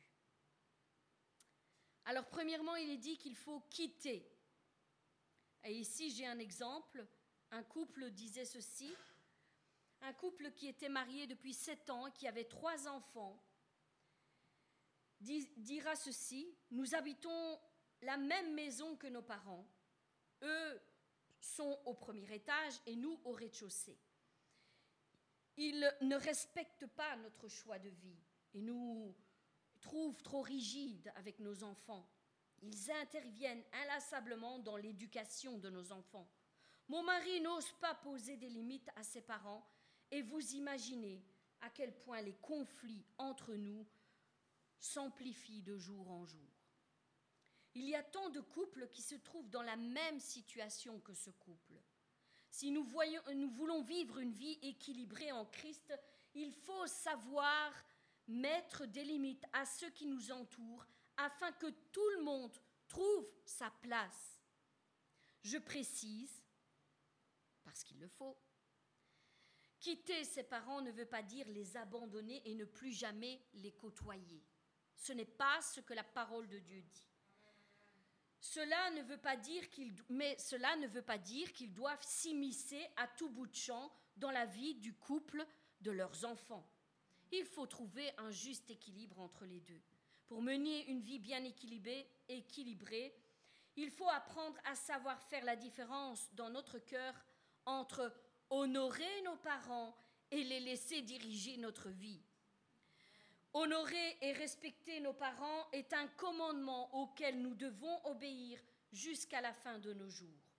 Toutefois, pour vivre une vie équilibrée en couple, il est impératif, surtout pour les couples vivant comme dans cette situation que j'ai décrite au début, avoir une discussion franche avec leurs parents afin de leur expliquer qu'ils doivent maintenant les laisser vivre leur propre vie avec leurs enfants, selon le style de vie qu'ils ont choisi. Parce qu'après tout, c'est leur vie maintenant. Alors ils doivent respecter leur choix et leur façon de vivre comme ils le veulent. Ils doivent savoir rester à leur place, entre guillemets, c'est-à-dire comme un soutien et un conseiller mais pas comme les acteurs principaux. Le couple doit prendre, surtout au début du mariage, un temps de réflexion et de communication pour établir les limites et les choix qu'ils feront ensemble pour l'épanouissement de leur propre couple. En ce qui concerne les vieux célibataires, de plus en plus nombreux de nos jours, il ou elle devra aussi apprendre à quitter son ancienne vie de célibataire et toutes ses habitudes de vie qu'il ou a développées au quotidien dans son indépendance pour maintenant s'aligner avec son conjoint. La vie à deux nécessite bien des changements et il est vital que le vieux célibataire puisse faire ces changements pour la survie de son futur couple. Par exemple, il devra apprendre que le conjoint passe avant les amis, les copains, et qu'il ne peut plus faire n'importe quoi, quand et comme il le veut, puisque maintenant, la vie à deux commence et que les décisions devront être maintenant prises à deux. Il ou elle va devoir apprendre à, écouter l'autre, apprendre à laisser l'autre s'exprimer, c'est aussi très important, et ensuite décider ensemble de comment ils vont gérer les choses. Ensuite, la parole nous disait que nous devons nous attacher. Donc quitter premièrement et ensuite s'attacher. L'attachement est un processus extrêmement important pour la survie d'un couple. On ne parle pas ici de l'amour que nous éprouvons l'un pour l'autre lorsque nous tombons amoureux, c'est bien plus que cela. L'attachement a une toute autre portée et il se développe au fur et à mesure de la vie que nous menons ensemble. Ce sont des liens solides qui se forment, des passions communes qui naissent et des désirs mutuels qui se forgent au sein du couple. Par exemple, plus vous passez de temps ensemble et plus vous allez développer une compréhension l'un de l'autre, plus vous allez développer de la complicité. Et même, cela ira même au-delà de, des simples paroles, une simple expression, et vous aurez compris ce que l'autre veut dire. Donc, plus on passe du temps l'un avec l'autre, et plus on apprend à se faire confiance à l'un à l'autre. Voilà pourquoi il faut toujours maintenir ses engagements. Si euh, vous êtes dans ce processus de faire confiance à votre mari ou votre femme et qu'inlassablement les engagements que nous prenons, nous ne les maintenons pas, la, confiance ne s'établira jamais. Donc soyons euh, conscients, lorsque nous faisons et nous déclarons des engagements, de les maintenir. Ça forge la confiance. Plus le temps passe et plus vous apprenez à connaître et à reconnaître les qualités et les défauts de l'autre. S'attacher veut dire s'appliquer à tenir ferme et à rester uni. Ça, c'est s'attacher. Tenir ferme et rester uni. L'attachement se transforme et grandit tout au long des différentes étapes de la vie. Pendant la lune de miel, pendant l'organisation de la vie commune tout au long de notre vie, pendant l'éducation des enfants ou la réalisation de projets communs. Mon conjoint devient alors tout ce dont j'ai besoin. Il est mon meilleur ami, il est mon confident, il est mon supporter, il est mon modèle, la force qui me manque, l'oreille qui m'écoute lorsque j'en ai besoin, il est l'épaule qui se tient à mes côtés lorsque je suis faible et fatiguée. Il est mon coach qui me boostera lorsque je serai sur le point d'abandonner. Celui qui me donnera une parole de consolation, d'exhortation, de restauration. Celui qui m'aidera à me reconstruire là où certains sont venus me blesser. Celui qui euh, m'aidera à vraiment être celle que je dois être, celle ou celui que je dois être. Il sera avec moi, toujours là pour me défendre contre celles et ceux qui se lèvent contre moi, car je sais qui je suis vraiment. il sait qui je suis vraiment. Je serai sa priorité au-dessus de toutes les autres. Ça, c'est le raisonnement que devrait avoir tout conjoint dans une vie de couple. S'attacher à son conjoint, c'est travailler ensemble à la construction de la vie de couple. Il sera semblable à un enfant, le couple naît, se développe et mûrit. Il s'épanouit, mais il ne, peut plus regresser. Il doit aller de l'avant, il doit être soigné et nourri jour après jour. C'est donc un processus qui demande beaucoup de soins constants au quotidien. La question que chacun de nous devrions nous poser personnellement est comment gérons-nous les difficultés, les problèmes qui se posent chaque jour devant nos yeux? Oui, est-ce qu'ils peuvent nuire à la, consolidation de mon couple ou pas? Arrivons-nous à en parler calmement, mettre les choses à plat avec maturité et avec réalisme, en ayant une bonne communication entre nous dans la vérité et dans l'amour. Nous avons tendance à nous décharger bien trop souvent l'un sur l'autre, et ce n'est pas ce que Dieu veut. Il veut que nous nous mettions, que nous asseyions ensemble et que nous discutions calmement des problèmes qui surviennent pour pouvoir trouver une solution avec lui, premièrement, dans la prière, mais ensuite, il nous aidera à surpasser ces épreuves. Donc, il faut arrêter de se décharger l'un sur l'autre, s'accuser l'un l'autre, se juger l'un l'autre, se pointer du doigt l'un l'autre. La survie et la consolidation de la vie de couple réside, réside dans notre façon de gérer nos conflits. Il est donc essentiel pour nous de poser les bonnes questions et de savoir comment nous devons nous comporter. Nous devons reconnaître nos torts, apprendre à communiquer, apprendre à nous écouter et à nous demander pardon quand il est nécessaire. Amen. Les disputes viennent facilement, mais la réconciliation, parfois, elle est difficile. Pourquoi? Parce qu'il n'y a pas de pardon. Il n'y a pas ce dialogue qu'il devrait y avoir ou demander pardon. J'ai mal agi, j'ai mal réagi, j'ai mal parlé, je me suis mal comporté.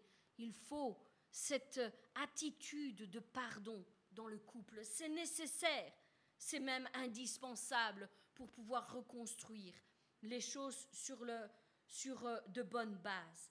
Donc nous devons apprendre à reconnaître nos responsabilités dans un conflit et vivre le pardon réciproque qui est une source de croissance et d'attachement pour le couple. Et ensuite, le dernier point nous disait devenir un. Et là, ce n'est pas le sujet, donc je vais vite passer sur ça.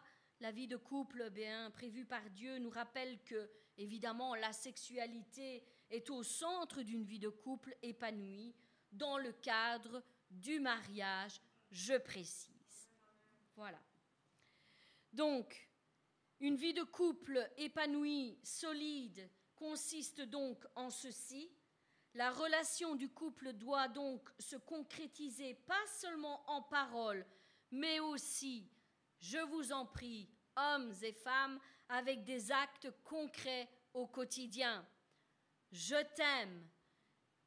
C'est important de dire à sa compagne, à son compagnon, à son mari, à sa femme, je t'aime.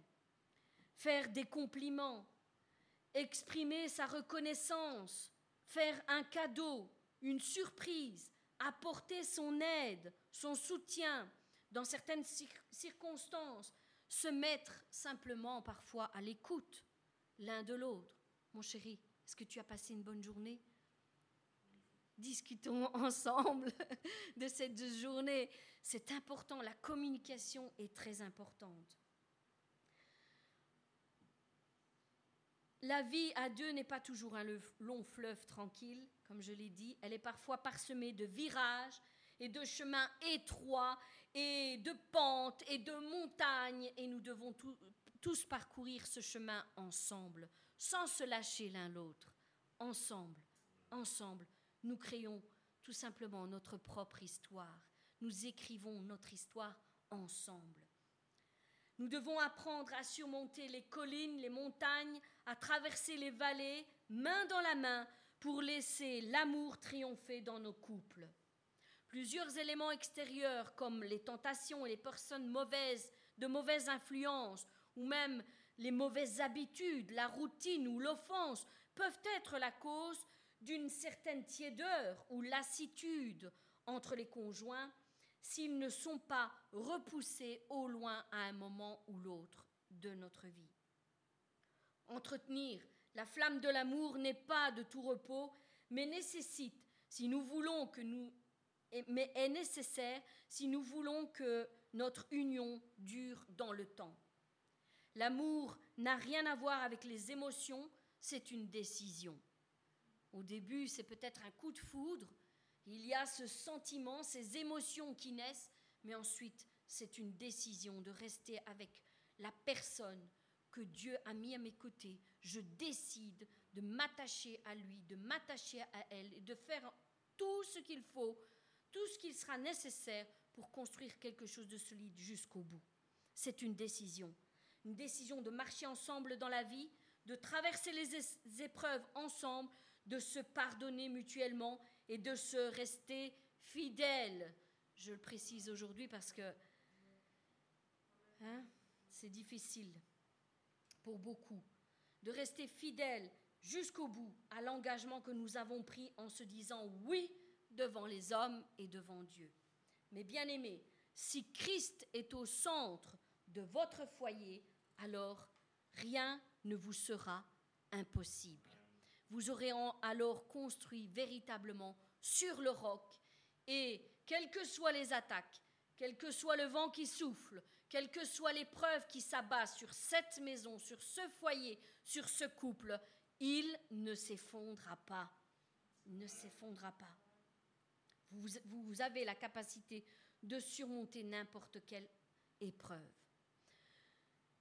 Ayez conscience que chaque jour que Dieu nous donne est un cadeau. Profitez l'un de l'autre.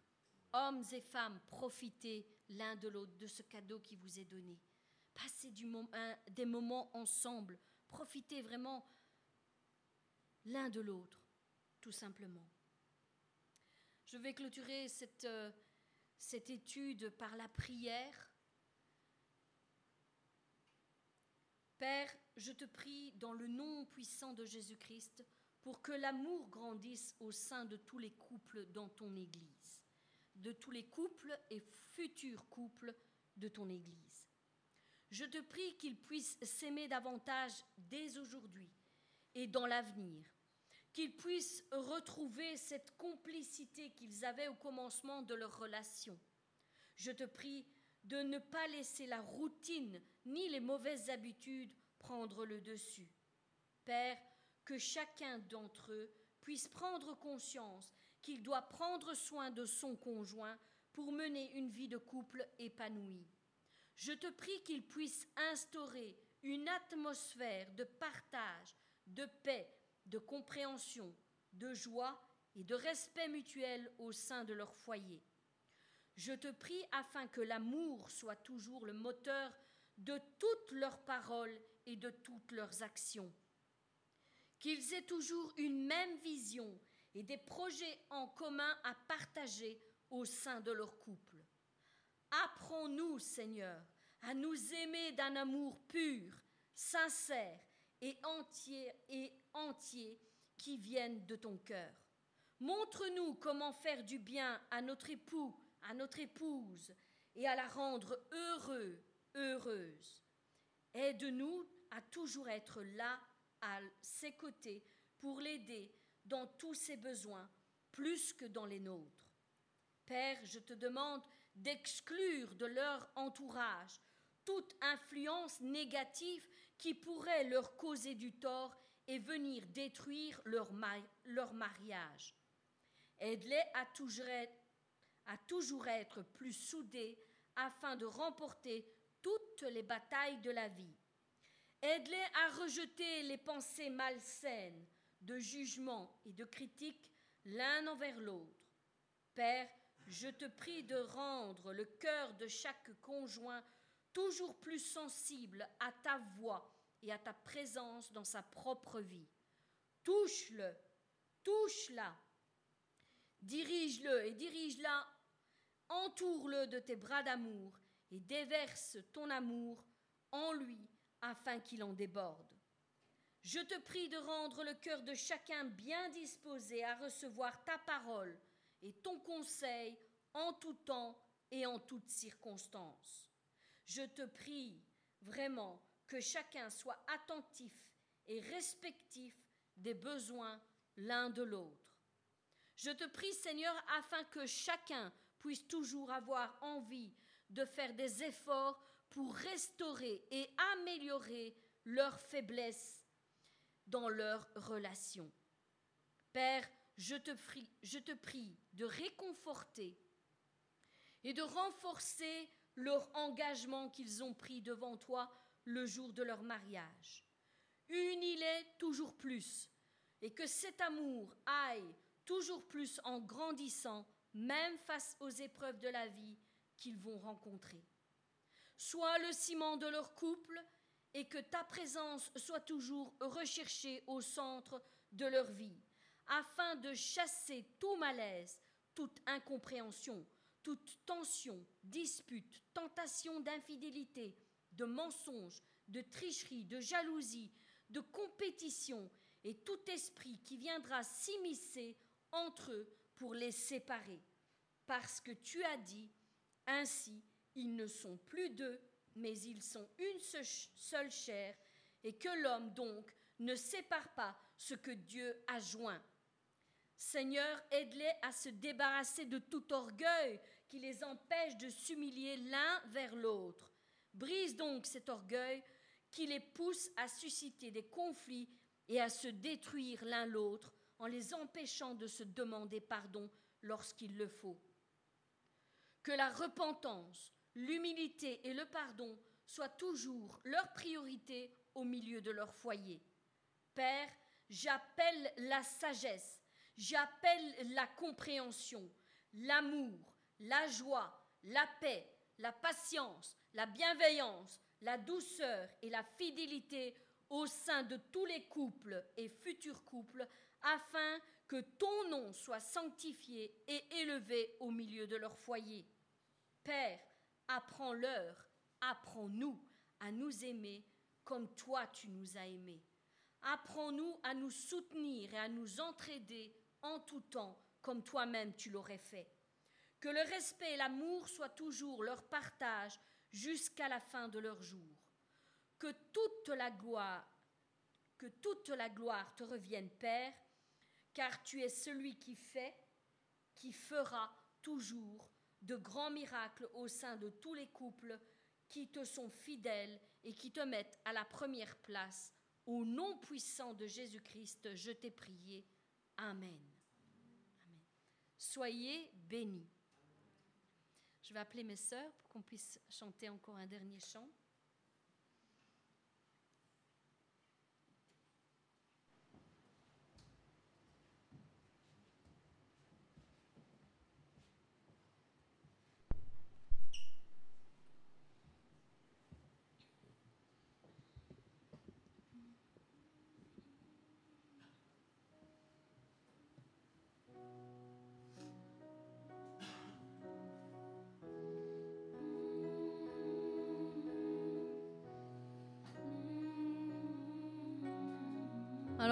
Plus beau chant ne pourrions-nous pas chanter que la bénédiction soit sur vous et vos familles?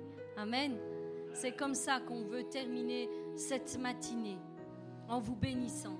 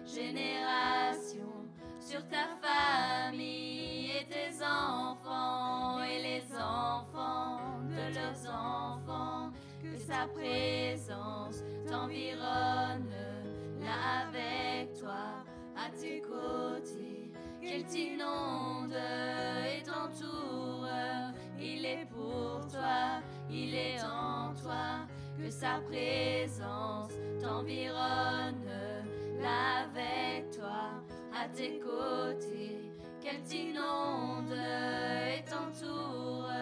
Il est pour toi, il est en toi, dès le matin jusqu'au coucher, à chaque pas, veillant sur toi, dans les larmes et dans la joie. Il est pour toi, il est en toi, dès le matin jusqu'au coucher, à chaque pas, veillant sur toi, dans les larmes et dans la joie. Il est pour toi, il est en toi il est pour toi, il est pour toi,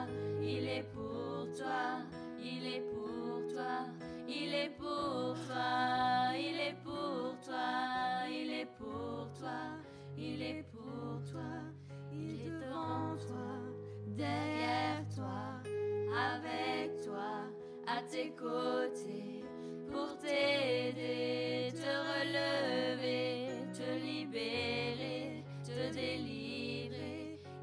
T'aimer, te pardonner, te guérir, te sauver, te restaurer, te consoler, passer l'éternité à tes côtés. Il est devant toi, derrière toi, avec toi, à tes côtés, pour t'aider, te relever, te libérer, te délivrer. Il veut t'aimer, te pardonner, te guérir, te sauver, te restaurer, te consoler, passer l'éternité à tes côtés, l'éternité à tes côtés, l'éternité à tes côtés, l'éternité à tes côtés.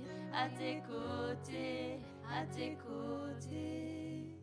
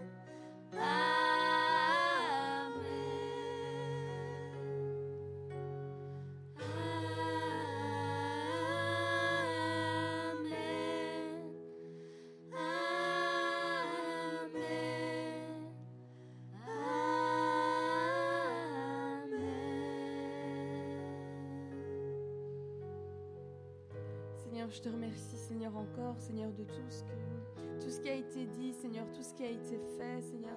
Merci de nous avoir encore parlé, Seigneur, nous avoir encouragés, Seigneur. Encore garde-nous, Seigneur, le reste de cette journée, Seigneur. Ce début, Seigneur, de semaine, Seigneur, qui commence, Seigneur, ce, séminaire, Seigneur, cette semaine puissante, Seigneur, qui s'annonce, Seigneur. Nous voulons chacun, Seigneur, préparer nos cœurs, Seigneur, afin de, pouvoir, Seigneur, euh, être prêt, Seigneur, disposé, Seigneur, afin de de recevoir, Seigneur, de ta part, Seigneur. Merci, Seigneur, encore garde-nous cette nouvelle semaine, Seigneur, au nom de Jésus.